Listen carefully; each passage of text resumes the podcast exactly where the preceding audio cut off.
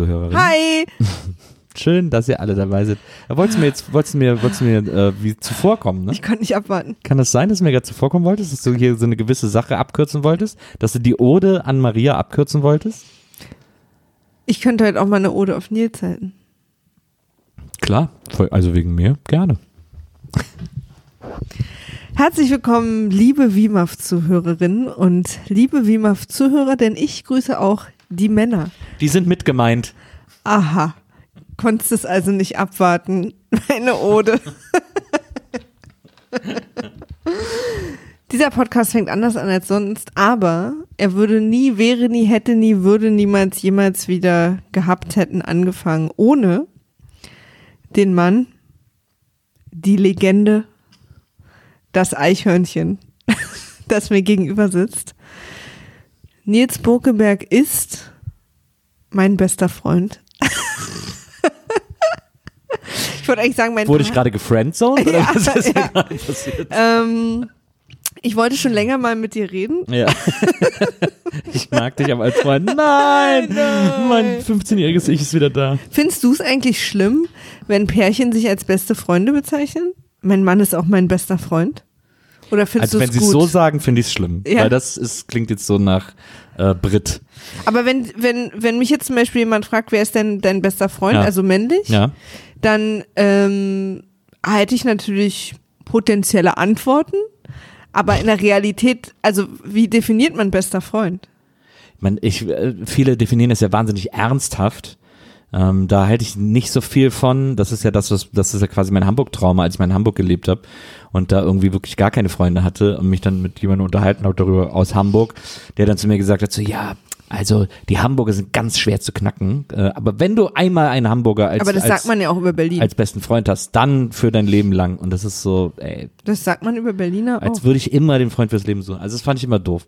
Aber Aber bester Freund ist doch im Prinzip jemand, dem man sich immer anvertraut, der einen nicht verurteilt, auf den man sich verlassen kann, mit dem man auch viel teilen will, so aus sich heraus irgendwie, mit dem man auch so dessen Rat man auch schätzt und, und einfach schon viel Zeit verbracht hat und der einen sehr gut kennt, auch über, über so ein öffentliches Bild hinaus und so. Klar, das auf jeden Fall. Aber ich glaube, dass beste Freunde auch, ich glaube, es gibt auch äh, Teilaspekt beste Freunde. Ich glaube, man kann mehrere beste Freunde haben und nicht jeder ist für alles gleich Das gut. auch sowieso. Ich habe zum So. Beispiel, ich habe auch mehrere beste Freundinnen zum Beispiel. Ähm, aber es gibt ja auch, also ich sag mal so, wenn wir nicht zusammen wären, wäre das, was wir haben, ja auch eine sehr gute Freundschaft. Und Ja. das haben ja nicht alle Pärchen. Wir kennen ja auch Pärchen, die sind halt zusammen, aber nicht befreundet. ja, das stimmt, absolut. Gibt's ja viele. Und Ja. das ist ja bei uns nicht so. Aber trotzdem, wenn mich jetzt jemand fragt, wer ist deine beste Freundin, fällt nicht du mir zuerst ein, obwohl du natürlich irgendwie. Nee, nee, ich weiß, beste du Freundin fällst bist, mir auch nicht zuerst ein. Ja, Also ja. ich würde zum Beispiel sagen Tobi. Ja. Und, ähm, und beste Freundin habe ich mehrere. Was lustig ist, weil ich früher keine hatte. Ja. Deswegen versuche ich jetzt, glaube ich, ein bisschen aufzuholen. und ähm, beste Freundinnen habe ich, warte, ähm, eins, zwei, drei, vier. Ich äh, muss jetzt auch zählen. Nö. Und die sind alle auch gleich eng. Die haben halt, Licht ist ausgegangen. Ah, ja. Die haben halt alle, so man ist dann, jeder hat so seine, Ich habe zum Beispiel einer meiner besten Freunde ist äh, Remy. Und bei dem ist so, ich habe, wir haben wirklich wenig miteinander zu tun, so im Alltag. Äh, und wir sehen uns alle Jubeljahre, meistens in Köln auch. Aber wenn ich mit dem Zeit verbringe, ist das so eine gute und wertvolle Zeit für mich. Ich liebe jede Minute, die ich mit dem verbringe, bin ich einfach happy. ja. Und deswegen ist das- sehr selig, wenn und du deswegen ist das einer meiner besten Freunde. Auch weil, wenn ich ihn Rami nenne. aber so seine, seine Anwesenheit macht mich einfach glücklich. Und deswegen ist das einer meiner besten Freunde. Meinst du, die Zuhörer denken jetzt, oh Gott, ist das wieder so eine Braveheart-Folge? Ach so, ja, nee, keine Sorge. Keine Sorge. Hallo, liebe. Ja. Achso, ja, du, also, du warst schon fertig? Nee. Nee. Ähm, ich habe keine besonders gute Rede auf dich gehalten, weil du das einfach sehr, sehr viel besser kannst. Äh, Du bist der Moderations, ähm, du bist der Moderationsprofi unter uns beiden. Und, aber ich wollte trotzdem den Hörern auch mal sagen, dass was für ein, für eine wichtige Sonne in meinem Leben du bist und ohne dich hätte es diesen Podcast und auch den genialen Namen des Podcasts nicht gegeben. Ich kann mich erinnern, wir saßen in Rom und du hast zu mir gesagt, ich hab's, setz dich hin, Maria.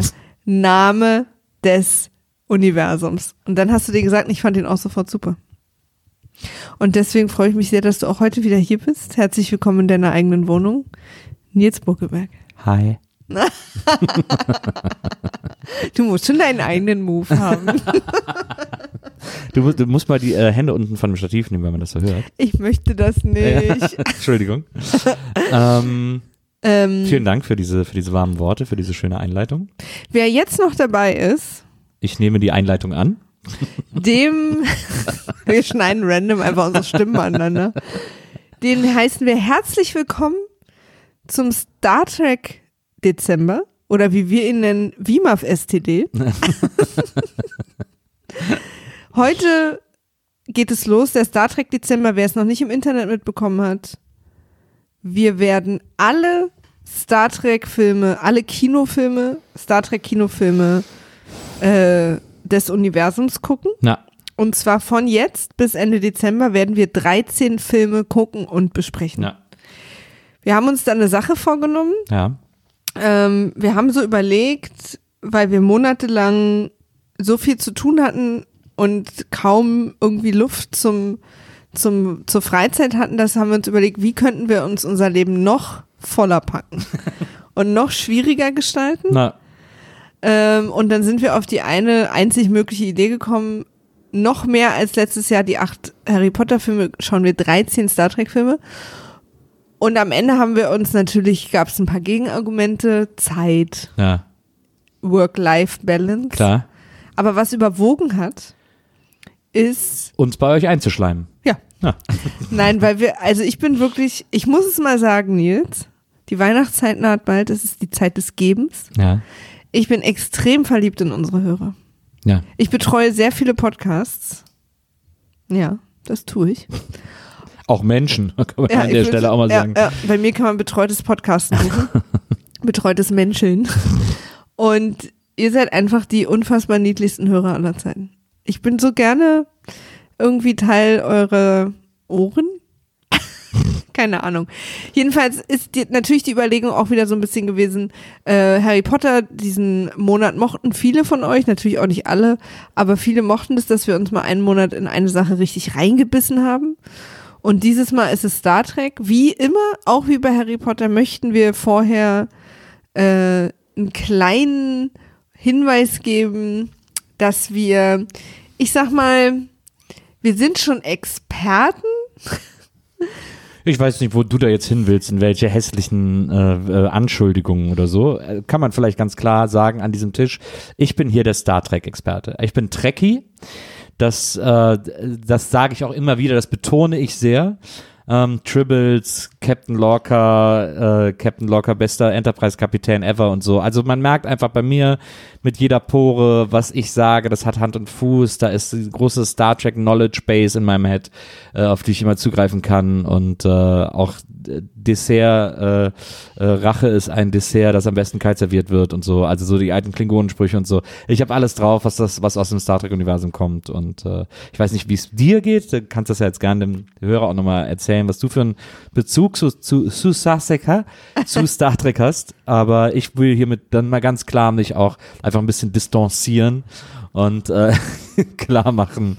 Oh, jetzt guckst du empört. Nein, nicht von dir distanzieren, sondern einfach dieses äh, unsere Star Trek Knowledge mal ein bisschen hier ähm, auf den Tisch legen. Ich guck übrigens- Titten raus sozusagen. Star Trek Titten raus. Star Tritten.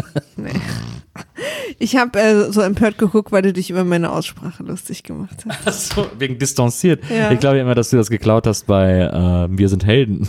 Ich habe das halt geklaut bei dem gleichen Leben, was wir sind Helden hatten. Und zwar einem Aufwachsen in Ostberlin. Aber, äh, als, aber aus Berlin ist ja jetzt nicht als Hort des Französischsprechens bekannt. Wieso haben die denn, die haben distanziert, das ist auch noch was anderes. Distanziert haben Ich die sag gesagt. distanziert. Ja, du, weil du halt so sehr, du bist halt sehr vornehm. Du bist halt ein nobles, eine noble Person. Absolut. Wenn die Kacke richtig am Dampfen Aber ist, so der, ich glaube, der knall ich mir einen Monokel in die Augen. in die Fresse. Aber ich glaube, der, äh, der Gemeine Ostberliner hat distanziert gesagt. Das ist nochmal was anderes. Da ist so ein leichter französischer Einschlag oder der Versuch, aber es ist so Berlin, äh, berlinerisches Französisch. Na, wenn du sagst distanziert, das ist ja, das ist halt, das ist so ein, das ist eben dieses Wir sind Helden Bildungsbürgertum. Ich freue mich einfach total darüber, dass du auch mir nochmal so ein bisschen erklärst, wie ich eigentlich klingen sollte, wie die meisten meiner äh, Zeitgenossen auch klingen sollten. Also das ist auch so ein bisschen einfach für mich wichtig, dass du auch nochmal mit so einer Art äh, Männer-Schlauheits-Wessi-Schere über meine ja, über meine Kindheit so, ich sag mal so, rüber ballerst. Ja. So, dass ich einfach auch nochmal erstmal richtig verstehe, wer ich eigentlich bin. Vielen Da, Dank. Dafür bin ich da. Ich bin ja im Grunde genommen identitätsstiftend. Auf jeden Fall ähm, sind wir beide, glaube ich, auch eine gute Kombination aus Dingen, die wir gesehen haben bei Star Trek. Weil, wenn ich es richtig verstanden habe, hast du The Original Series komplett geguckt. Absolut. Ich bin derjenige am Tisch, der TOS komplett durchgesuchtet hat, wie man so schön sagt. Hast du, Schon vor vielen Jahren. Ich war auch kurz davor, äh, äh, TAS äh, durchzuziehen, aber da habe ich irgendwie dann nicht alles bekommen. Und hast du, und ich habe Next Generation komplett gesehen, drei oder viermal schon. TNG, mhm. Ich habe ähm, Deep Space Nine Mhm. gesehen. DS9. Mhm. Äh, habe ich übrigens erst vor zwei Jahren gesehen, weil ich das irgendwie, sah das immer komisch aus, aber ich fand es dann echt richtig super. Und ich habe Voyager gesehen, ich fand es auch besser als vieles finden. Ich habe Hm. Enterprise angefangen, konnte ich nicht so richtig mich reinfinden. Hast du das nicht auch gesagt. durchgeguckt? Nee. Mit Scott Bakula? Mit der, hab ich so fand ich ganz schwierig. ich habe aber so oft die Titelmusik aus deinem iPad klingen hören. Ich dachte, du hättest komplett Nee. durchgepowert. Ich habe auch wirklich nur drei oder vier Folgen geguckt. Hast du das Lied dann einfach öfter mal gehört, oder? Ist das vielleicht auch die Titel, die, die, die, Titellied von einem, nee. Das ist auch diese Oh, Rocknummer. ist schrecklich war das. diese Bon Jovi-Nummer. Oh, stimmt. Oh, nee, das war so schrecklich.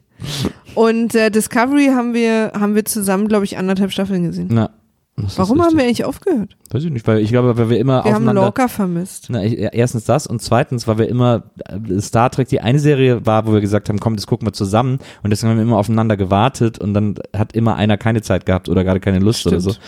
und dadurch ist es dann einfach liegen geblieben, weil sich dann keiner mehr getraut hat, das alleine zu Ende Ja, zu gucken. Pärchenserien gucken, ne? Das ist, äh, Eigentlich totaler Quatsch. Das sollte man eigentlich auch lassen. Ja. Entweder das ergibt sich oder wenn nicht, muss aber alles frei sein. okay. Okay, gut, dann machen wir das jetzt so alle, ne? Und äh, also eigentlich ergänzen wir uns daher sehr gut. Ja. Ich bin, ähm, ich sag mal, seit Anfang, Mitte meiner 20er Star Trek-Fan. Ja. Und Captain Picard liebe ich so sehr, dass ich ich hab, ich liebe den einfach so sehr. Liebst Captain den- Picard ist der beste Captain. Liebst du ihn mehr als mich? Ja, es gibt solche und so eine Tage. Wie sehr freust du dich auf die Picard-Serie? Geht so, Warum? Sieht doch eigentlich ganz gut aus. weil Picard-Fans. weil ähm, naja, man hat immer ja so ein bisschen Angst, wie das so wird, wenn jemand so wieder sich so auftaut. Hm. Und ich liebe Captain Picard in Next Generation. Es ist einfach für mich. Aber Data ist sogar auch dabei. Ich weiß, aber das sind halt, ähm, ich weiß halt nicht, was sie da vorhaben. Ich gucke auch keine Trailer oder so, falls es die schon gibt. Also ich habe diesen einen Teaser geguckt, wo es aussieht, als wäre das eine Serie über jemanden, der Wein anbaut. was ich übrigens, da wäre ich voll an Bord. Ich habe irgendwie Angst, dass mich die Serie ein bisschen traurig macht, weil alle so sehr alt aussehen und vielleicht auch so ein bisschen, also weißt du, dass ich dann Mhm. so ähm, wie bei beim Phil Collins Konzert, wo ich, Mhm. als er auf die Bühne kam, so krass anfangen musste zu weinen, weil er so alt aussah. Und der kam auch noch mit so einer, äh, mit so einer Krücke und so. Das hat mich fertig gemacht. Ja. Ähm, also deswegen bin ich so ein bisschen, ich freue mich natürlich drauf, aber ich bin auch ein bisschen vorsichtig und es kann auch sein, dass ich eine Weile brauche, um die anzufangen. Verstehe. Aber ich bin großer Star Trek-Liebhaber und ich bin großer Star Trek-Fan. Ich habe ähm, außer Star Trek 1 jetzt zum ersten Mal alle Filme auch schon gesehen. Ja. Ich bin aber, glaube ich, kein Trekkie. Also ich habe immer so einen so einen Moment, äh, so eine Momentobsession. Also zum Beispiel, als ich vor zwei in Deep Space Nine geguckt habe, habe ich parallel dazu YouTube-Videos über den Gamma und Beta und hast du nicht äh, gesehen Quadranten geguckt und habe mich super deep in die Dominion-Kämpfe eingelesen und also war echt total. Und dann vergesse ich das aber auch wieder und dann ist es auch für mich dann erstmal wieder durch. Hm. Aber ich lieb einfach dieses Universum total. Weiß ich auch, die Dominion-Kämpfe, wo die da diese mit den, mit den Latzhosen, diese gelben Viecher und äh, aber nur donnerstags. Mhm. Ja. so. Naja. Ähm, du hast schon das Bedürfnis, nochmal zu nee, erklären. nee, überhaupt nicht, das überhaupt nicht, hast, überhaupt ne? nicht, überhaupt nicht. Ähm, ja, ich, also meine Star Trek-Geschichte, wie gesagt, ist, ich bin da sehr in der Materie. Nee, aber jetzt mal ehrlich, also du hast TOS geguckt? Mhm, ich habe TOS. Als Kind? Äh, nee, ich habe TOS im Studium geguckt, im Filmstudium.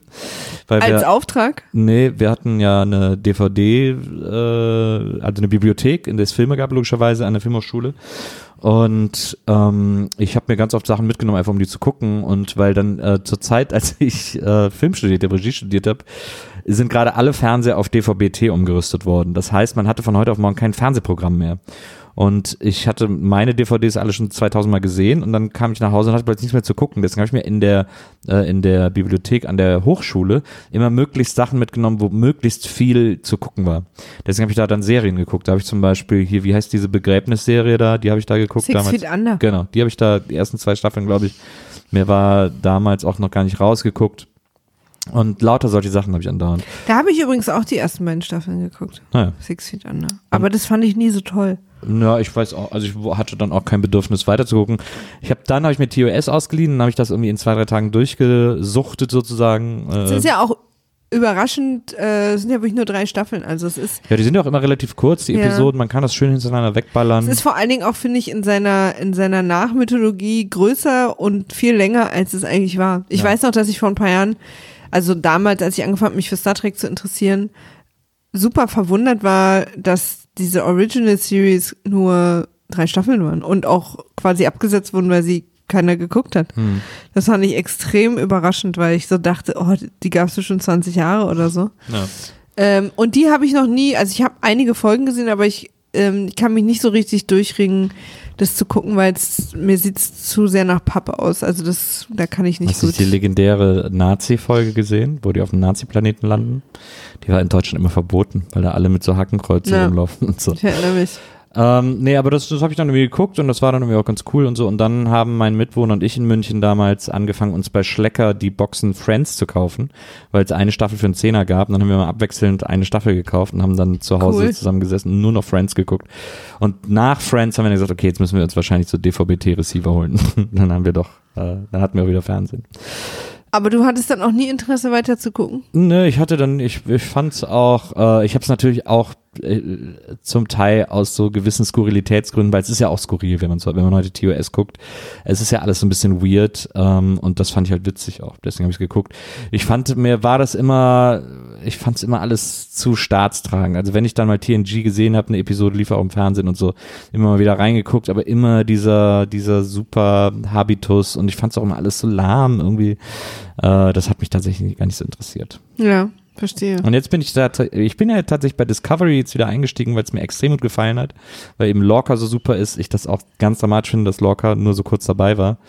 Ähm, aber auch diese ganze Geschichte um Michael und auch hier die Freundin von Michael. Ähm, das, Tilly. Tilly, genau. Das, Tilly ist so toll. ich Ich, fand Michael, Michael, Michael kann ich nicht viel anfangen, ehrlich gesagt.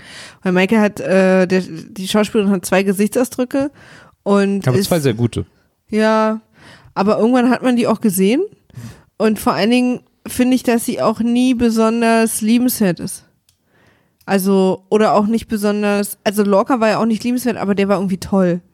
Und der war schlau und der war so ein bisschen düster und der Ja. hat irgendwie so, Tilly ist einfach so süß und lieb und man mag auch den, den Arzt und so. Nee, den mag ich, den, Den mag magst ich du nicht. Nee, ich kann den Ah, ja. Arzt nicht leiden. Und magst du den mit den, mit den Gefahren, äh, Kiefern? Den finde ich gut. Ja, das finde ich ein gutes Wesen auch und so. Kiefer vor allen Dingen. Ich meine, wie Ah, heißt es? ja. Kiemen. Den finde ich auch gut. Ähm, Weiß ich gerade nicht mehr, wie der hieß. Aber ich mochte Michael auch. Äh, ich fand nur doof, dass die Michael dann, die war ja sehr stark und sehr äh, selbstsicher, auch in ihren Entscheidungen, sich auch gegen ihren Captain zu stellen und so. Aber äh, dann wurde die plötzlich so lappig, als um diesen Typen ging, der äh, eine Zeit lang bei den Klingonen gelebt hat. Ja. Der auch wirklich so ein totaler Scheißhaufen von Typ war. Wo man so gedacht hat, so, wieso soll sie denn wegen ihm jetzt irgendwie so all ihre Grundsätze über Bord werfen? Der ist so eine totale Null. Das fand ich leider ganz doof geschrieben. Das hat mich wahnsinnig geärgert, dass Michael plötzlich so schwach geschrieben wurde wegen so einer Null. Das äh, hat, das war totaler Käse, finde ich. Der Typ auch Horror, wie der da, den fand ich ganz, den fand ich auch ganz, den fand ich glaube ich am schlimmsten von allen, der da zu den Klingonen ist. Irgendwie. Ja. Ähm, der hat mir gar nicht gefallen. Klingonen fand ich auch gut. Nee, der hatte auch, der hatte auch eine schwierige.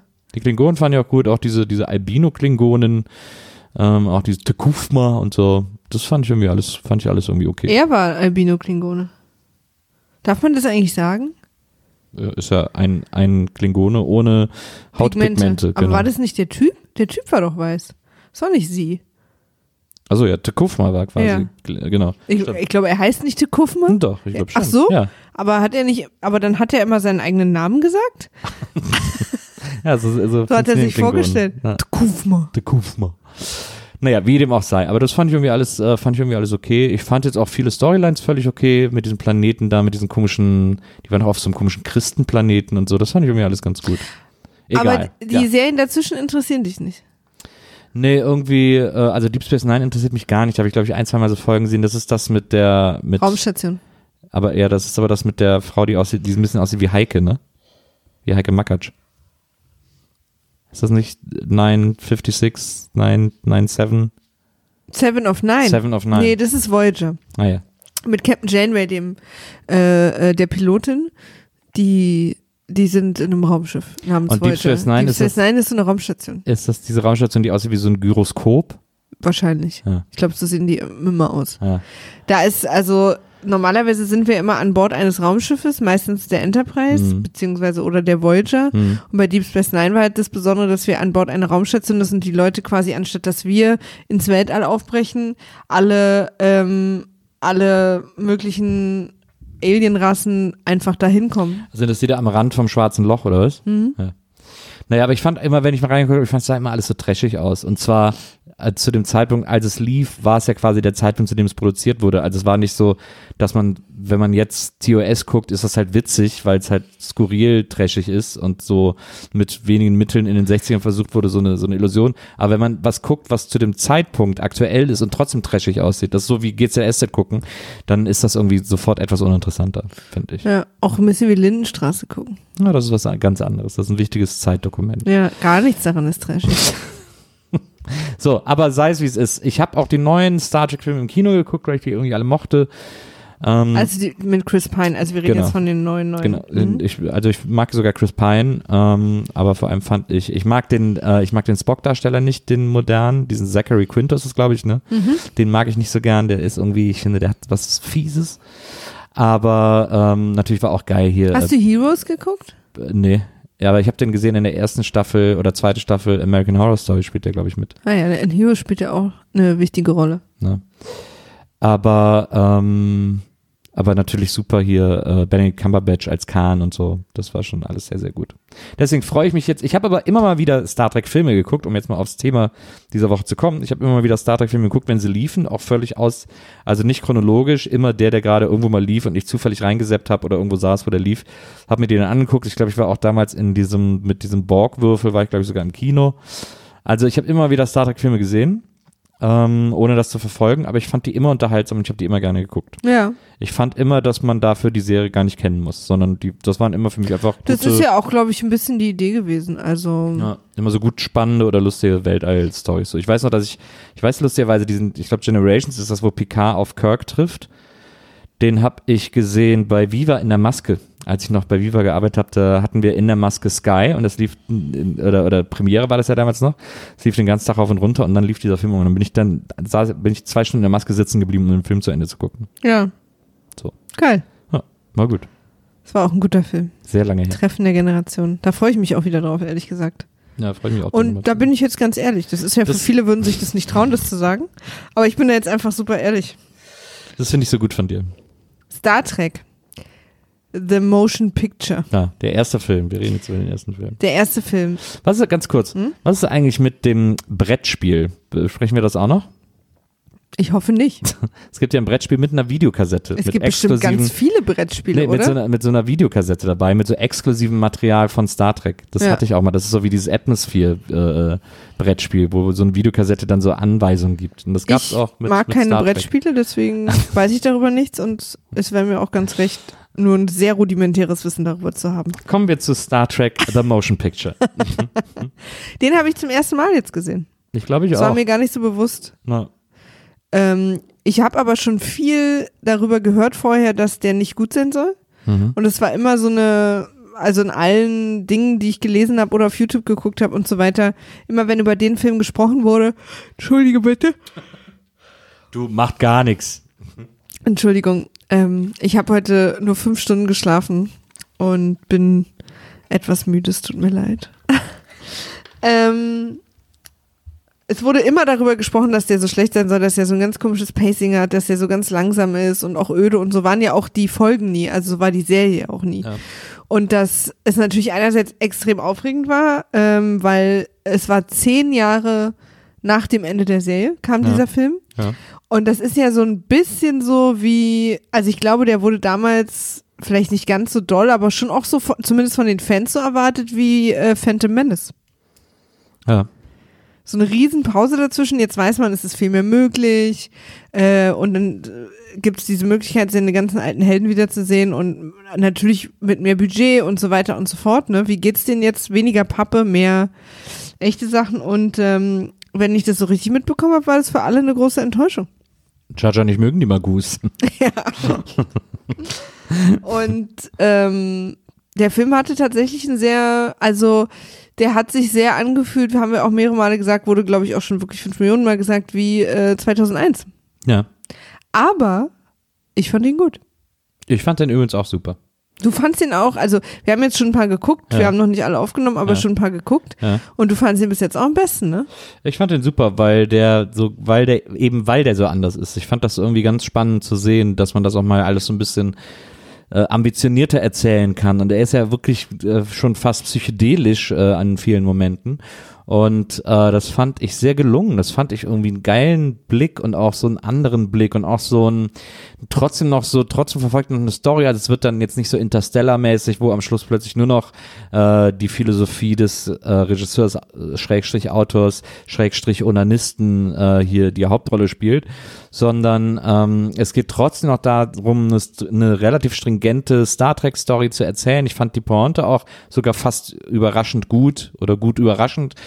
Und ähm, ja, das hat mir alles gut. Der sah toll aus. Der hat mir echt sehr, sehr gut gefallen. Der war irgendwie, der hatte so was Entspannendes auch. Na, das Interessante ist, glaube ich, ich glaube, dass er dir auch vor allen Dingen so gut gefällt, weil du ihn nicht unbedingt aus dem, also aus so einem. Ich bin nicht emotionally Nee, bonded. nee, das meine ich gar nicht. Ähm, ich ich habe halt so viel Star Trek geguckt, dass Star Trek für mich eine bestimmte Stimmung hat. Ja, Und das hatte das nicht. ja. Aber ich fand den Film trotzdem gut. Also ich, der, der zweite und dritte Film haben sich halt viel mehr wie Star Trek angefühlt. Ja, So. das stimmt. Ähm, Was ich zum Beispiel schon interessant finde, äh, wenn wir mal in unsere Notizen gehen, ähm, dieser Star Trek, die Titelmusik, ist quasi die Titelmusik, die dann nachher die Titelmusik von TNG war. Genau. Also es ist gar nicht die klassische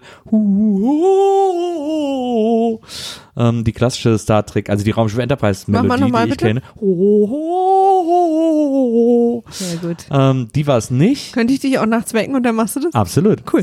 Ich mache das sogar manchmal nachts. Merkst du nur anscheinend nicht. Ja, ich habe Ohrstöpsel drin. Willkommen deswegen, deswegen, weil ich das immer mache. Ja, präventiv, will ich es mal nennen. sondern diese, äh, äh, sondern eben diese TNG-Titelmusik, was ich ex extrem verwunderlich fand, dass die TNG-Titelmusik offensichtlich aus dem ersten Star Trek-Film kommt. Ja. Äh, Gene Roddenberry fand die so super, dass er die dann dafür genommen hat. Fand ich überraschend. Überraschender äh, Story-Twist, vor allem in Anbetracht, also das ist zwar jetzt Zukunftsmusik, aber in Teil 3 äh, beim Kinofilm, also im dritten Kinofilm, Es ist auch Zukunftsmusik. Ist Jetzt, es- spielt auch in der Zukunft. ist es wieder die, ist es wieder die Titelmusik von TOS. Das sei nur hier schon mal gespoilert, soweit.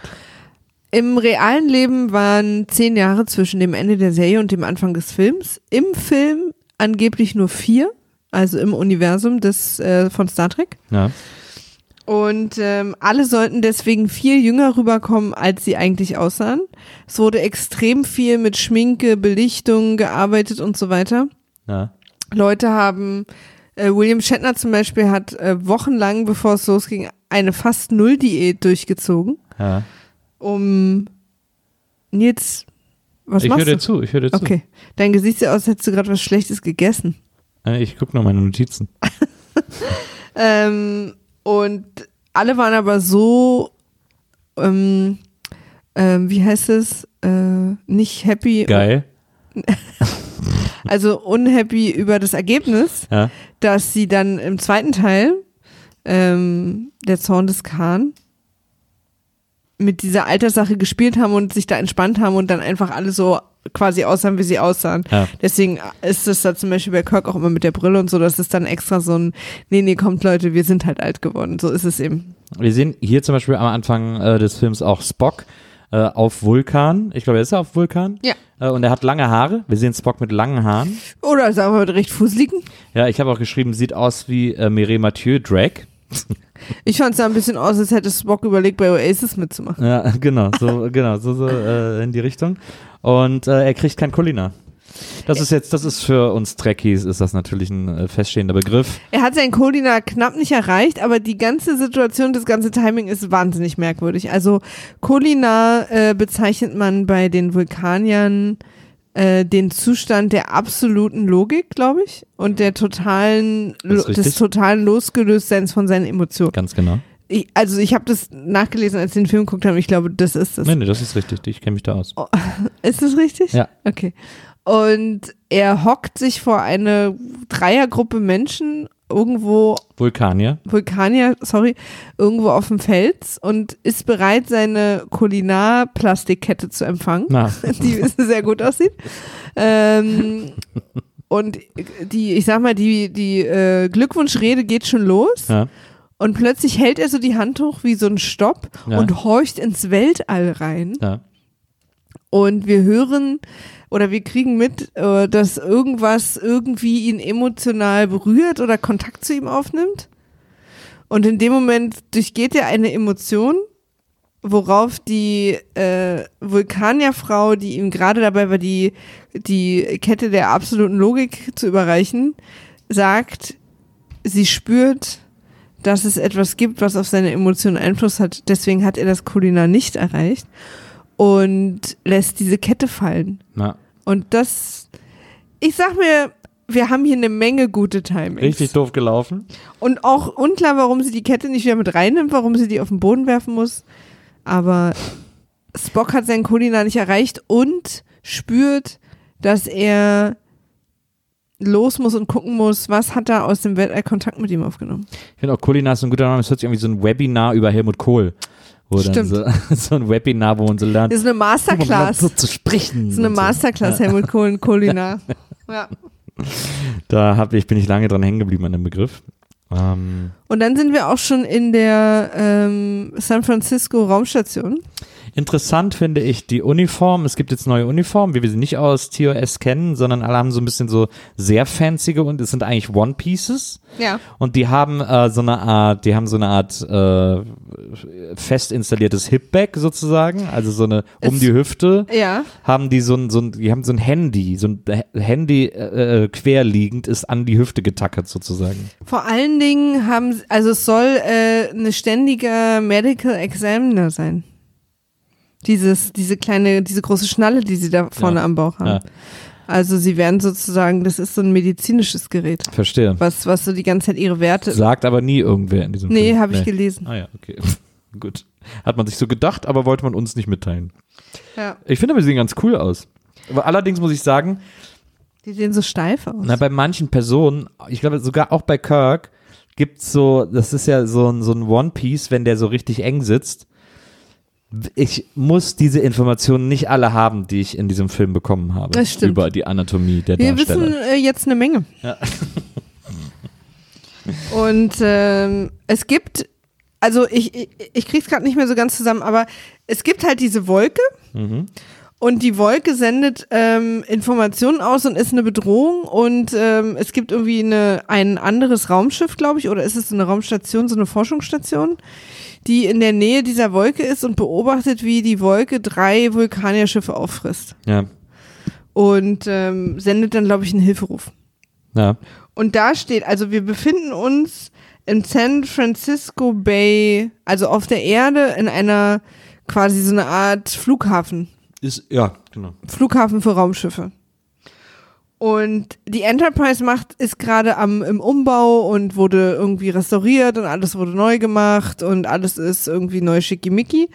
Und jemand sagt, dass sie, also sie muss jetzt, man will diesem Hilferuf folgen und man muss schnell los, weil ähm, Raumschiff Enterprise ist das einzige Raumschiff im, im, im Abfangbereich. Und ich denke mir so, okay, es ist das einzige Raumschiff auf der Erde? Weil da sind doch ganz viele Raumflughafen. Ja, nee, im Abfangbereich. Ja, aber ist doch Quatsch. Also da, ich meine, wir, wir sind in einer Zeit, in der es Raumschiffe gibt. Und es muss doch tausende Raumschiffe auf der Erde geben. Aber die sind alle unterwegs, die sind alle auf Mission. Aber nur das die, ist doch Quatsch. Nur die Enterprise. So, gehen, so geht es doch nicht. Warum denn nicht? Also ich fand es ein bisschen weit Ich hergeholt. finde, Starfleet ist ja immer sehr viel unterwegs. Jedenfalls kann ich mir vorstellen, wenn du Fan von einer Serie bist, die du immer geguckt hast Ja. als Kind oder Jugendlicher, dann wurde die abgesetzt und du hast zehn Jahre gewartet und jetzt kommt plötzlich der Kinofilm, ist dieser Moment, wo man die, oh, unser Essen. Ich mach mal weiter. Ja. Ist dieser Moment, wo man die Enterprise zum ersten Mal sieht, wenn man durchs Weltall fliegt, glaube ich, extrem besonders.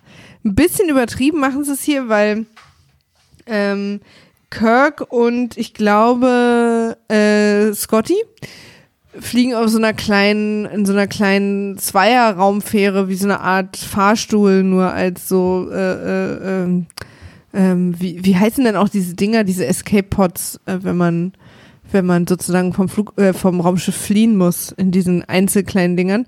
Fähren, jetzt habe ich es. In einer kleinen Raumfähre fliegen sie zum, äh, zur Enterprise und wir sehen die Enterprise, wir fliegen an der Enterprise vorbei in einer nervenzehrenden Langsamkeit und Länge.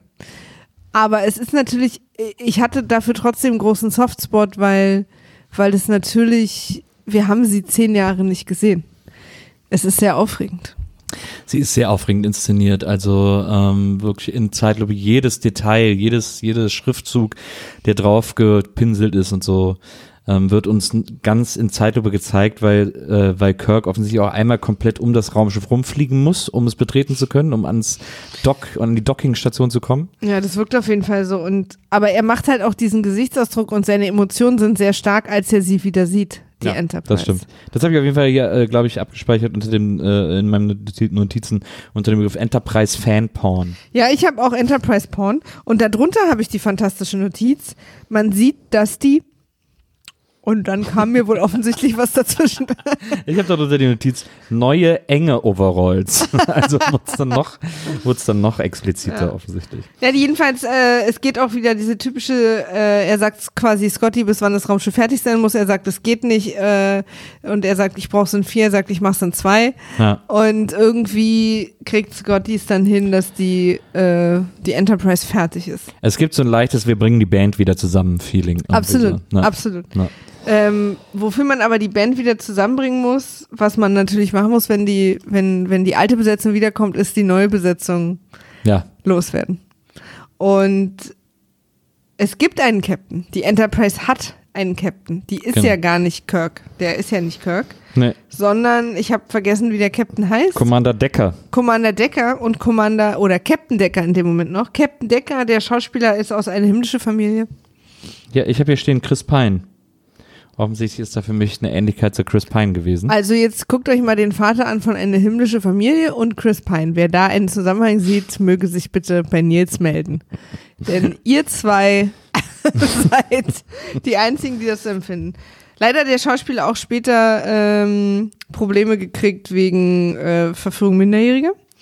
Äh, deswegen ziehen wir jetzt hier mal weiter. Ja. Und das hat wohl Captain Kirk auch schon gespürt und hat ihn direkt ersetzt. Genau. Und was ich aber so lustig finde, ist, Captain Kirk kommt aufs, auf die Enterprise Ja. und quatscht mit allen und lässt sich alles zeigen, Ja. lässt sich von Captain Decker noch Sachen zeigen und quatscht noch eine Weile mit dem. Ja.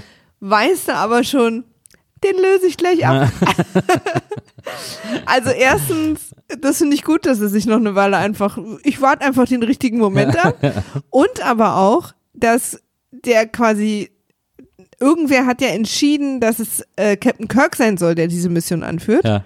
Und diese Personen haben aber auch nicht für nötig äh, befunden, dass sie es Captain Decker sagen, sondern der soll mal selber hinfahren und das sagen. also diese ganze Kombination an, äh, an Sachen finde ich gut. Und Captain Decker äh, reagiert Der ist doch erstmal abgefuckt. der ist total abgefuckt. Ihm Ja. wurde gerade das Kommando der Enterprise übergeben. Ich glaube, er hat auch die ganzen Umbauten überwacht und kennt sich am neuen, am neuen Schiff total gut aus. Captain Kirk kennt sich ja gar nicht aus. Er ist ja die, die alte Garnitur.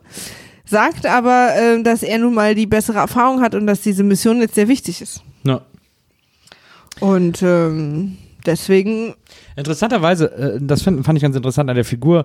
Normalerweise in jedem anderen Film, vor allem auch in modernen Filmen, wäre das dann so, dass der dann so aus Rache anfängt, die ganze Mission zu sabotieren und dann irgendwie auch so ein Pain in the Ass wird und vielleicht sogar richtig evil wird. Ist hier aber nicht so. Der ist am Anfang abgefuckt, aber dann irgendwann ordnet er sich einfach total unter und wird so part of the team. ja, das so. stimmt. Das ist eigentlich eine ganz ungewöhnliche äh, äh, Dynamik. Erzählweise, ja. ja. Das fand ich ganz interessant. Dass er dann nicht der wird, der am Ende dann zur äh, bösen Seite überläuft Genau. und so, ne? Ja, genau. Und dann, hier habe ich auch eine interessante Notiz, die, ich weiß nicht, ob, ich habe die zwar hier bei Star Trek 1 stehen, aber vielleicht äh, ist die, habe ich auch einfach in meinem, von meinem geistigen auch nochmal jede Folge TOS-Revue passieren lassen, weil hier steht nämlich, Pille ist scheiße drauf. Ja, Ist ja so ein bisschen die Default-Einstellung. Es geht wahrscheinlich um die Szene, als sie ihn an Bord holen wieder, wo er dann Ja. so mit dem Bart da steht. Da sieht Aber der das so ist, gut aus mit dem Ja, Bart. das stimmt, mit dem Bart sieht er sehr gut aus. Aber es ist kurz nach der Szene, wo das Beamen erstmal schiefgegangen ist. Ach, das ist noch davor? Ja. Oh ja, stimmt. Beaming gone wrong. Ja. Der Ähm, Unfall. ja. Und zwar, glaube ich, sollte da das, äh, der Wissenschaftskapitän an Bord gebeamt werden, weswegen er dann erstmal Decker der Wissenschaftskapitän ist und nie, Ja. und aber auch diese Position. Äh, Wissenschafts, nicht Kapitän, Offizier. Wissenschaftsoffizier. Ja. Aber auch diese Position wird ihm ja dann schnell wieder weggenommen. Also für ihn läuft es echt richtig gut. Irgendwann fangen die auch so ein bisschen an, Positionen für ihn zu erfinden, damit er überhaupt noch irgendwie damit er nicht Recht so hat, da zu traurig sein. ist. ne? Ähm, Pille wird gut, Pille hat schlechte Laune, Pille wollte in Ruhestand äh, gemütlich mit seinem Bart und Barista werden. Und dann kommt äh, diese Rede, die Captain Kirk an seine Crew hält. Mhm. Das ist, äh, diese Szene ist aus, aus zwei Gründen sehr besonders. Einerseits hat TOS immer behauptet, eine große Crew zu haben auf Ja. der Enterprise und sie hatten aber nie Geld, mehr als zehn Leute, sage ich jetzt mal, zu Ja. zeigen. Ja. Und das war der erste Moment in, im Star Trek-Universum, wo endlich mal die komplette Crew gezeigt wurde. Verstehe. Weil man erst zum ersten Mal Geld hatte, so viele Statistiken, ja, äh, Statistiken. Statiker, ja, auch die. Statisten da zu haben. Die meisten der Statisten waren Star Trek-Fans Mhm. und unter anderem auch eine Person, die äh, mit Hilfe einer Petition damals in den 60ern dafür gesorgt hat, dass es entweder noch eine weitere Staffel gibt oder dann später die Filme Ja. irgendwie. Also auf jeden Fall extrem äh, beteiligt war, äh, Star Trek wieder aufleben zu lassen Ja. und die Studios davon zu überzeugen, dass das eine gute Idee ist. Und das fand ich total schön. Und die haben alle, äh, wurden alle auch bezahlt. Und äh, das Studio hat später erzählt, dass nur so ein unglaublich kleiner Bruchteil dieser Checks eingelöst wurde, weil alle die als Andenken behalten haben. Ach, das ist, das ist. Ja, ne? Es gab ja da dann auch, man sieht auch so ein bisschen so, so äh, Daily Life auf dem Schiff. Irgendwie wird zwischendurch mal wieder in so Szenen gezeigt und dann gehen die Leute mit so schwebenden Koffern da durch den Gang und sowas irgendwie, äh, wo man so, wo so ein bisschen so Zukunftsvisionen gezeigt werden sollte, aber wo auch so ein bisschen so dieser Star Wars-Effekt, glaube ich, äh, zum Tragen kam, dass man da irgendwie auch so coole Sachen zeigen wollte und so. Ja. Ähm, aber das war fast das einzige Mal, dass ich so ein Star Wars-Feeling hatte, als wir durch die Gänge gegangen sind, so ein bisschen. Ja. Ähm, auch noch interessant finde ich übrigens, ähm, gar nicht jetzt in der Reihenfolge der Erzählung, aber Orson Welles äh, hat den Trailer gesprochen, weil er Geld brauchte. Ja, Lustig, ne? ja. Ist denn, ich weiß jetzt gerade gar nicht genau, jetzt irgendwann kommt ja dann jetzt auch demnächst Spock, ne? Das stimmt. Und ist Spock da, bevor diese, diese Wurmloch-Sache schief geht oder danach? Weißt du, was ich meine? Die, sie sind doch irgendwie in so einem Wurmloch und irgendwas geht da schief und dann sind die alle so verzogen. Weißt du? So, wow, Captain. Aber ich, ich bin mir gerade nicht sicher. Tja, ich auch nicht. Auf jeden Fall haben sie einfach irgendwie diese Begegnung ähm, und ach so und an Bord, an Bord der Enterprise ist eine alte Liebe von Decker. Ist aber, man muss auch sagen, ist etwas länger her, dass wir den Film geguckt haben, deswegen versuchen wir gerade unsere Notizen zu entschlüsseln, aber das nur am Rande. Ja. Aber ich kann mich noch erinnern, dass ich ihn echt schön fand. Eine alte, ja, ja, eine alte Liebe, ah ja, stimmt. Da Die alte Liebe von Decker, äh, die Frau mit der Glatze, Ah ja, stimmt, stimmt. Die kannten sich von irgendeiner anderen Mission oder so. Jedenfalls äh, waren sie da zusammen und wir haben dann so eine Warum hast du nie angerufen Situation.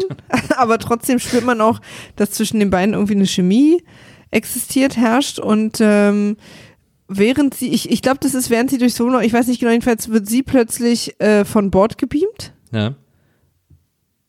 und dann wieder an Bord gebeamt.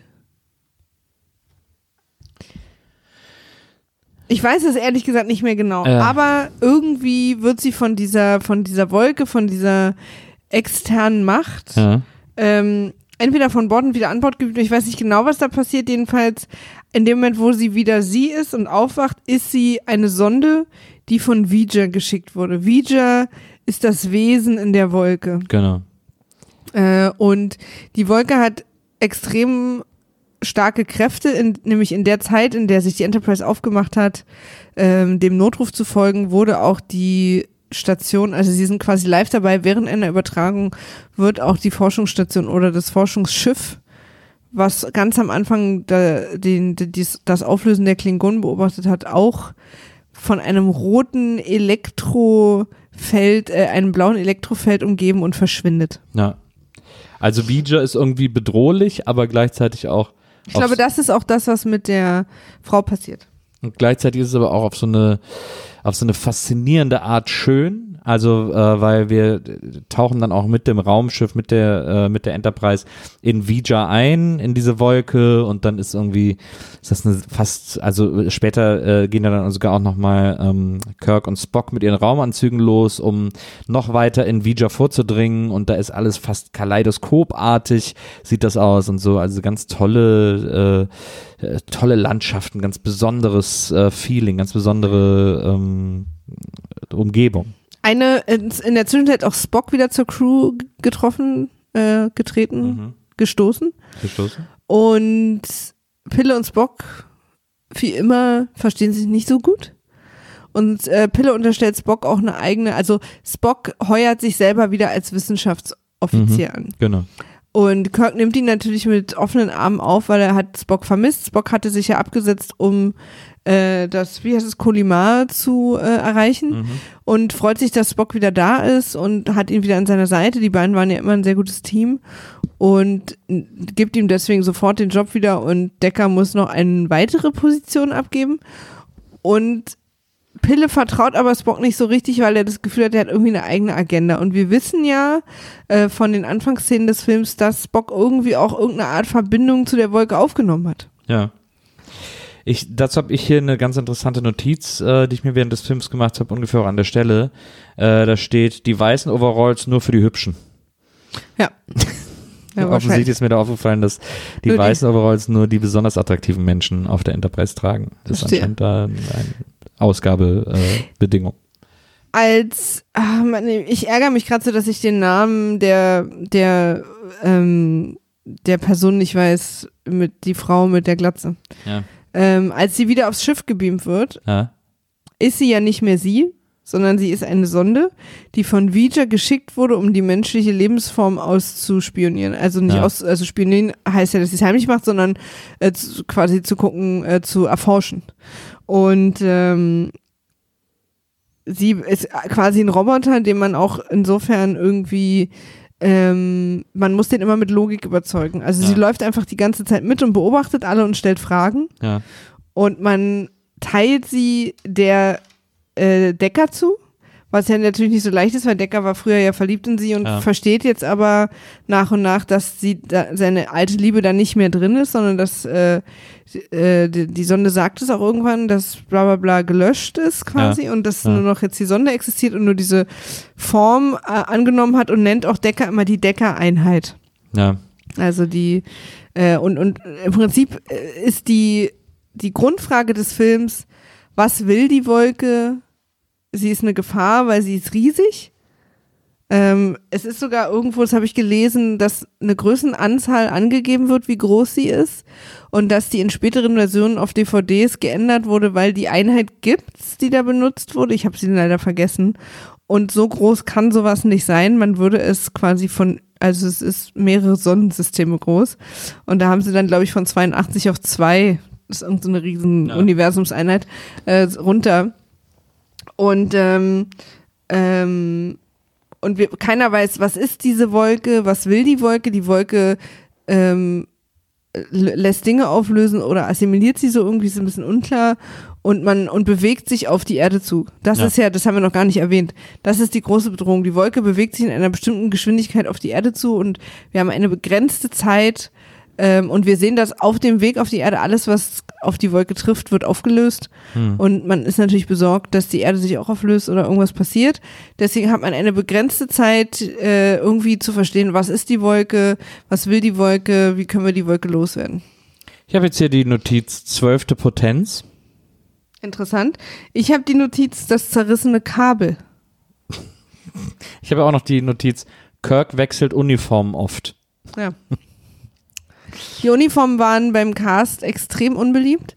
Und als der zweite Teil, äh, der zweite Kinofilm angesetzt wurde, hat das komplette Cast sich äh, äh, gemeinsam zueinander gestellt und hat gesagt, wir machen diesen Teil nur, wenn wir neue Uniformen bekommen. Ich hatte auch noch, was ich auch noch äh, aufgeschrieben hatte, ist äh, die Uniform betreffend. Gag-Kragen im Maschinenraum. Da hatten die im Maschinenraum an den Uniformen so eine, so eine Kragen, die so ein bisschen aussahen wie so Harlequin-Kragen. Aber die haben sie später noch. Ja? Ja. In den anderen Aber dann in den anderen Filmen haben sie doch, die haben sie so doch aus diese, Gummi, aus schwarzem Gummi. Nee, das ist was anderes. Nee, Ach da so. hatten sie so richtig so wie so, wie so gewellte, wie so Pierrot-Krägen. ähm, das sah wohl irgendwie sehr, sehr skurril aus. Ähm, ich hatte dann ja hier auch die Notiz, wo Spock da ist, was hat Decker zu tun? Äh, tatsächlich nicht mehr besonders viel. Ich weiß auch, dass in dieser Phase, wo dann auch alle wissen, dass, dass sie äh, eine Sonde ist, dass sie sozusagen für Vija spricht, ähm, oder ja, für Vija spricht, dass äh, alle plötzlich auch nur noch anfangen, von sich selber als menschliche Lebensform zu sprechen und so. Also alle passen sich so dem Duktus der Sonde an und dem Duktus von Vija an, ähm, damit es auch keine Missverständnisse gibt. Aber es ist so ein bisschen ermüdend dann irgendwann, dass alle, ja, ich bin eine menschliche Lebensform und so. Einheit. Was hast du gegen menschliche Einheiten, gegen menschliche Lebensformen? Das war irgendwie dann so ein bisschen. Ja, ja, und sie sind nicht logisch und so. Ja. Und man kriegt dann auch durch die Sonde raus, weil sie fragen die Sonde so ein bisschen aus, ne? Was willst du, was will dein Herrscher oder was, wer auch immer das ist? Ja. Und die Sonde sagt halt, dass Vija äh, auf der Suche ist nach ihrem Schöpfer. Na, Und der Schöpfer, wer auch immer das ist, scheint wohl auf der Erde zu sein.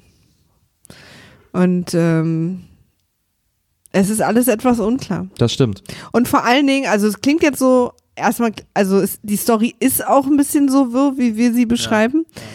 Ähm, weil auch keiner in dem Film so richtig weiß, was los ist. Ja. Und so geht es uns allen. Aber vor allem, was den Film auch extrem ausmacht, ist, dass dazwischen äh, immer sehr space-nightige Sequenzen sind, eben als wir durch dieses Wurmloch fliegen und an der Wolke vorbei, wo sich wirklich äh, der Cutter richtig Zeit gelassen hat, bestimmte Szenen mit so mit so esoterischer Musik unterlegt. Also wir Ja. gucken wirklich, es ist sehr, es ist ein sehr atmosphärischer Film, wirklich so ein bisschen 2001. Ähm, Ja, im Grunde genommen ist hat, die, hat keine hohe Geschwindigkeit. Im Grunde genommen ist die Handlungsebene auch relativ schnell erzählt. Der Film dauert dann trotzdem sehr lang, weil der eben äh, große Strecken einfach mit diesen atmosphärischen Bildern füllt. Ja. Ähm, es gibt dann noch, es gibt dann anscheinend auch noch eine coole Roboteruntersuchung. Ja. Das habe ich hier gerade äh, stehen. Und, und dann ist ja irgendwie, dann kommt ja irgendwie auch schon die Stelle, wo die Sonde oder ist es nochmal eine andere Sonde an Bord kommt, Mhm. äh, weil die so leuchtet, diese, diese Energie. Äh, Sonde. Ja, das da ist so eine, so eine, so ein Energiestrahl, der das Schiff so abtastet. Genau. Ja. Und der läuft, der ist dann, der zieht quasi auch alle Energie vom Schiff, also es ist auch, das ist dann quasi plötzlich die einzige Lichtquelle im Raum und ist so ein, so ein leuchtender Strahl, der durch, der über die Kommandobrücke langsam sich schiebt und irgendwie, Ja, ähm, und Spock, Spock hat ja irgendwie eine bestimmte Verbindung zu der Wolke mhm, und sagt, dass es ein Kommunikationsversuch war. mhm. Und da sind alle so ein bisschen, äh, wissen alle nicht so richtig, was sie Ja. damit anfangen sollen. Es wirkt so ein bisschen wie, wie diese Simpsons-Folge, in der äh, Burns nachts immer als Geist äh, über, über den Friedhof läuft. Ja. weil er irgendwie radioaktiv strahlt. Ähm, und alle sich wundern, was ist das für ein Geist. Äh, so ist das da irgendwie auch so ein bisschen gucken. Alle Wir und haben es auch so ein bisschen andersrum. Also die, die, das Ilja, habe ich jetzt gerade gelesen, heißt die Frau mit Ja. den, äh, äh, Ja. mit der Glatze. Die wird erst quasi entführt und wieder hingebracht, nachdem die Sonne, also dieses helle Licht, das Schiff abtastet. Ach so, ah ja, Ja. okay. Ähm, ja gut, also diese Sonde, die ist irgendwie die beeindruckend. Ich habe jetzt, was habe ich denn hier stehen? Decker fightet, ich weiß nicht, heißt das fightet oder frontet? Nee. Frontet mit Sonde. Flirtet? Flirtet. Ja. ja. Decker tut sich sehr schwer zu vergessen, dass die Sonde nicht mehr seine Ex-Freundin ist, sondern eine Sonde. Ja. Ähm, und währenddessen hat Spock ohne Absprache mit dem Rest der Crew sich einen Raumanzug angezogen Stimmt. Und lässt schwebt auf in die in die Wolke. Ich glaube, wir sind jetzt mit dem Raumschiff auch mittlerweile in der Wolke und schwebt sozusagen In den Kern. in den Kern, in dem eine riesengroße, kilometergroßer ähm, Anordnung von Technik, Bau, irgendwie so eine Art Ja.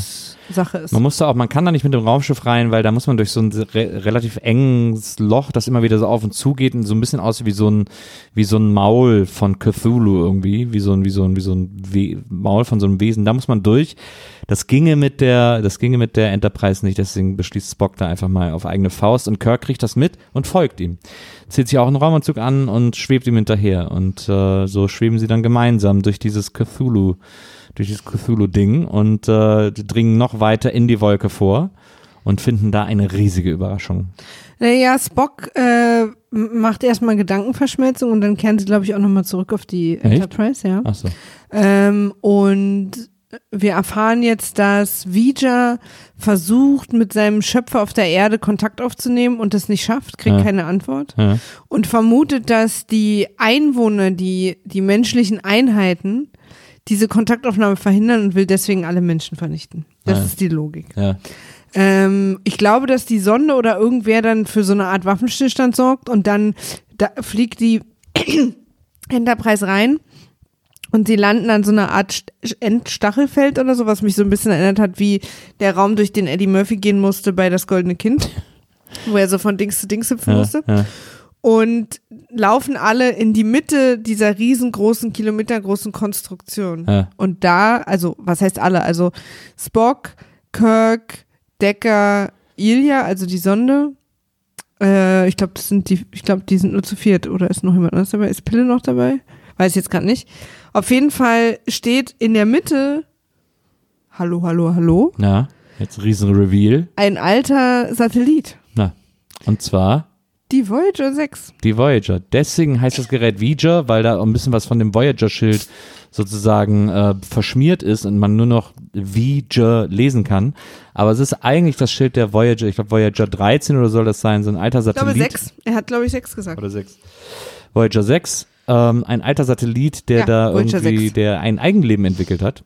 Der wurde Und- von der NASA im 20. Jahrhundert gestartet. Äh, eine Raumsonde, ihr, ich lese es gerade vor, ihr Ja. primäres Ziel war es, das gesamte Wissen über das Universum zu sammeln. Und dabei Ja. ist sie irgendwie äh, falsch abgebogen.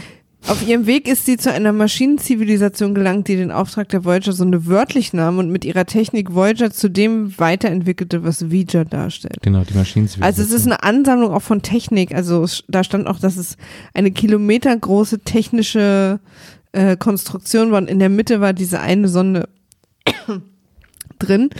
Und ähm, es ist sozusagen, sie versuchen dann wieder zu erklären, dass die Menschen ja der Schöpfer sind Ja, und nicht jemand, der von den Menschen verborgen gehalten wird. ja, Und ähm, aber Vija versteht keine Emotionen und versteht das alles nicht und denkt jetzt, und Vija möchte sich mit seinem Schöpfer vereinigen. ja, Darum geht's. ja, Und das ist natürlich schwierig. ja. Aber zum Glück äh, sind die äh, Ilias Sonde, die aussieht wie Deckers Ex-Freundin und Decker, rattenscharf aufeinander. ja. Und Decker sagt deswegen, ich opfere mich. Und dann gibt es so ein, und Vija ist damit einverstanden. Ja. Und dann gibt es eine Verschmelzung, eine physische Verschmelzung von Vija und Decker, was sozusagen Via Sonde. via Sonde, was ähm, nichts anderes als Sex bedeutet. Ja, Und für Vija aber die Verschmelzung mit dem Schöpfer darstellt und deswegen ähm, dann für Vija alles gut ist. Und äh, die, die Crew wird nach Hause gelassen, die Wolke dreht ab. genau. Ich habe ich merke, dass ich ein bisschen was verpennt habe von dem Film. Ich, mir sind anscheinend mal kurz die Äuglein zugefallen zwischendurch. Ja. aber das ist ja völlig in Ordnung, weil ich war trotzdem voll in the zone, im Mood, Tribbles, Lorca, war alles bei mir am Start. Und äh, das am Ende habe ich auch wieder, habe ich auch wieder gesehen. Habe Ja. ich auch wieder, habe ich mir noch nicht aufgeschrieben. Und ähm, ein neues Wesen entsteht. Stimmt. Und die Wolke löst sich auf. Ja. Sie haben neues Leben erschaffen und äh, gehen aber zurück ans Schiff und melden äh, Ilja und Decker als vermisst, anstatt tot. genau. Weil sie haben ja ein neues Leben erschaffen. Ich dachte so ein bisschen, ein bisschen unfair für ihre Nachkommen, weil da ist ja, sag ich mal, vermisst immer so eine Hoffnungsmeldung und tot wäre dann, da könnte man so einen Abschluss finden, aber Hm. gut, müssen sie halt selber wissen. Und ähm, kurz bevor der Abstand, äh, Abspann kommt, Ja. steht da ein Schild, das sagt, das menschliche Abenteuer beginnt gerade erst. Ja. Ich sag mal, aufgrund der aktuellen Klimalage glaube ich es nicht. Ich glaube, wir sind relativ kurz vorm Ende des menschlichen Abenteuers. Aber Gene Roddenberry hat schon immer sehr optimistisch in die Zukunft geträumt. Bei Gene Roddenberry ist auch ähm, die, äh, die wie, wie nennt man das? Die Währung Geld durch die Währung Wissen abgelöst worden. Wissensdurst. Ja. Wissen erlangen wollen. Ja, es ist ein optimistisches Ende. Es deutet ja natürlich auch auf die Fortsetzung der Filmreihe hin, äh, dass man sich da Gedanken gemacht hat, dass das auch weitergehen kann. Ich habe mich auch mal gefragt, ob sie, ob sozusagen Ouija äh, nochmal für spätere Filme ge- angedacht war, äh, beziehungsweise als jetzt ähm, Decker und, äh, und Ilias und ihr und ihr neues Wesen, ob da die Idee war, dass man das später nochmal aufgreift oder die Enterprise irgendwie dann nochmal drauf stößt oder so. Ähm, aber äh, ja, ein sehr trippiges Ende, natürlich auch sehr so dieser Zeit geschuldet. Wir sind irgendwie in den 70ern, späte 70er. Ähm, da sind so die Ausläufe der Hippie-Bewegung und das war ja etwas, was der Philosophie Roddenberrys grundsätzlich sehr nahe stand. Freie Liebe und Verein und die Menschen sollen alle in Frieden eins sein und so. Und ähm, da ist das dann natürlich, wenn dann die Menschheit mit der Technik körperlich verschmilzt und eine Einheit bildet ähm, und dafür sorgt, dass alle irgendwie sorgenfreier weiterleben können. Das ist ja dann so die Idee dahinter. Ähm, dann ist das natürlich vor allem, ähm, sagen wir mal, ähm, bezeichnend für das, für die Autoren, also in dem Fall auch Roddenberry, äh, wo er da irgendwie hin wollte und was er da irgendwie erzählen wollte, was ihm da irgendwie wichtig war. Ähm, William Shatner, der Darsteller, der Captain Kirk spielt, hat den Film das erste Mal gesehen bei der Premiere und wurde danach interviewt, wie er es fand und hat gesagt, wir haben heute und hier das Ende dieser Serie erlebt. Wir haben es versucht und es ist leider nichts geworden, aber wir hatten alle sehr viel Spaß. Als er darauf später angesprochen wurde, als es dann nochmal so richtig durch die Decke ging, hat Ja. er gesagt, seht ihr, auf mich sollte man niemals hören. Na, er hat ja, Selbstironie hat er tatsächlich, die muss man, glaube ich, auch haben bei dem Talent. Das Ja. merkt man auch in diesem Film wieder. Aber das Talent, von dem wir reden, ist nicht Schauspieler. Genau, der, er ist einfach der Mann, der zur richtigen Zeit am richtigen äh, Ort war, aber er ist sicher nicht äh, Kirk geworden, weil er so ein sagenhafter Schauspieler Aber ich liebe Äh, Kirk. wäre. Ich finde, Kirk spielt Kirk, wie Kirk sein muss. Kirk ist Kirk in Kirk. Ja. Ja, absolut richtig.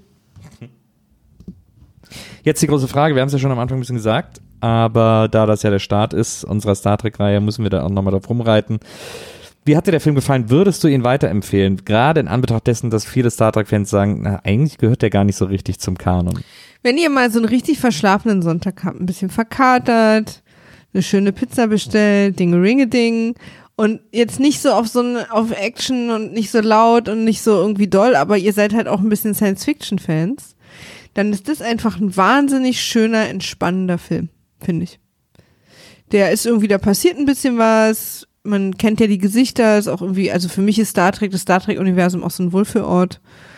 Und ähm, dann kann man sich das einfach mal so angucken. Und dann ist es irgendwie wahnsinnig viele schöne Effekte, es ist die ganze Zeit ein Kaleidoskop äh, der Emotionen und Bilder.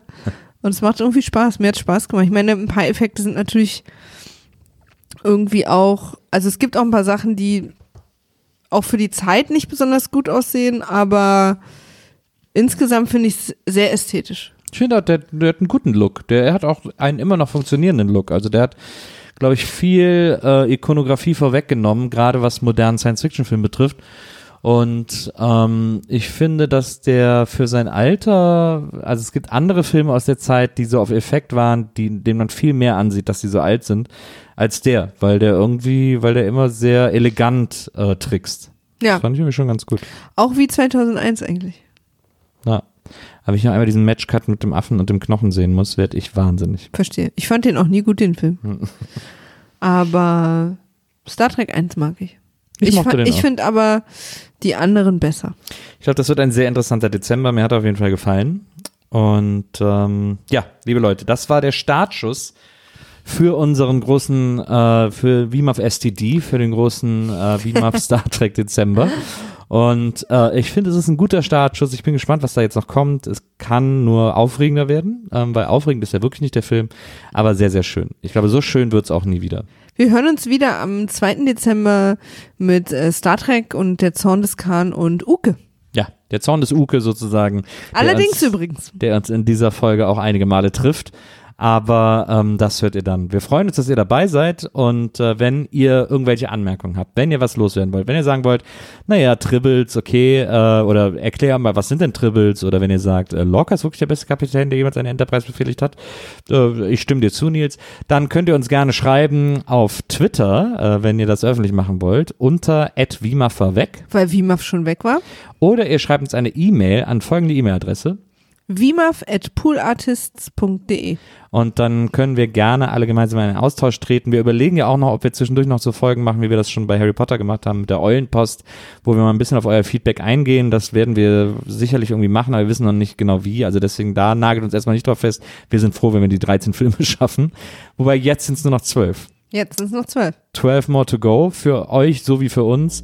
Es bleibt spannend, bleibt bei uns. Wir haben euch wahnsinnig lieb. Bis dann. Bis dann. Tschüss.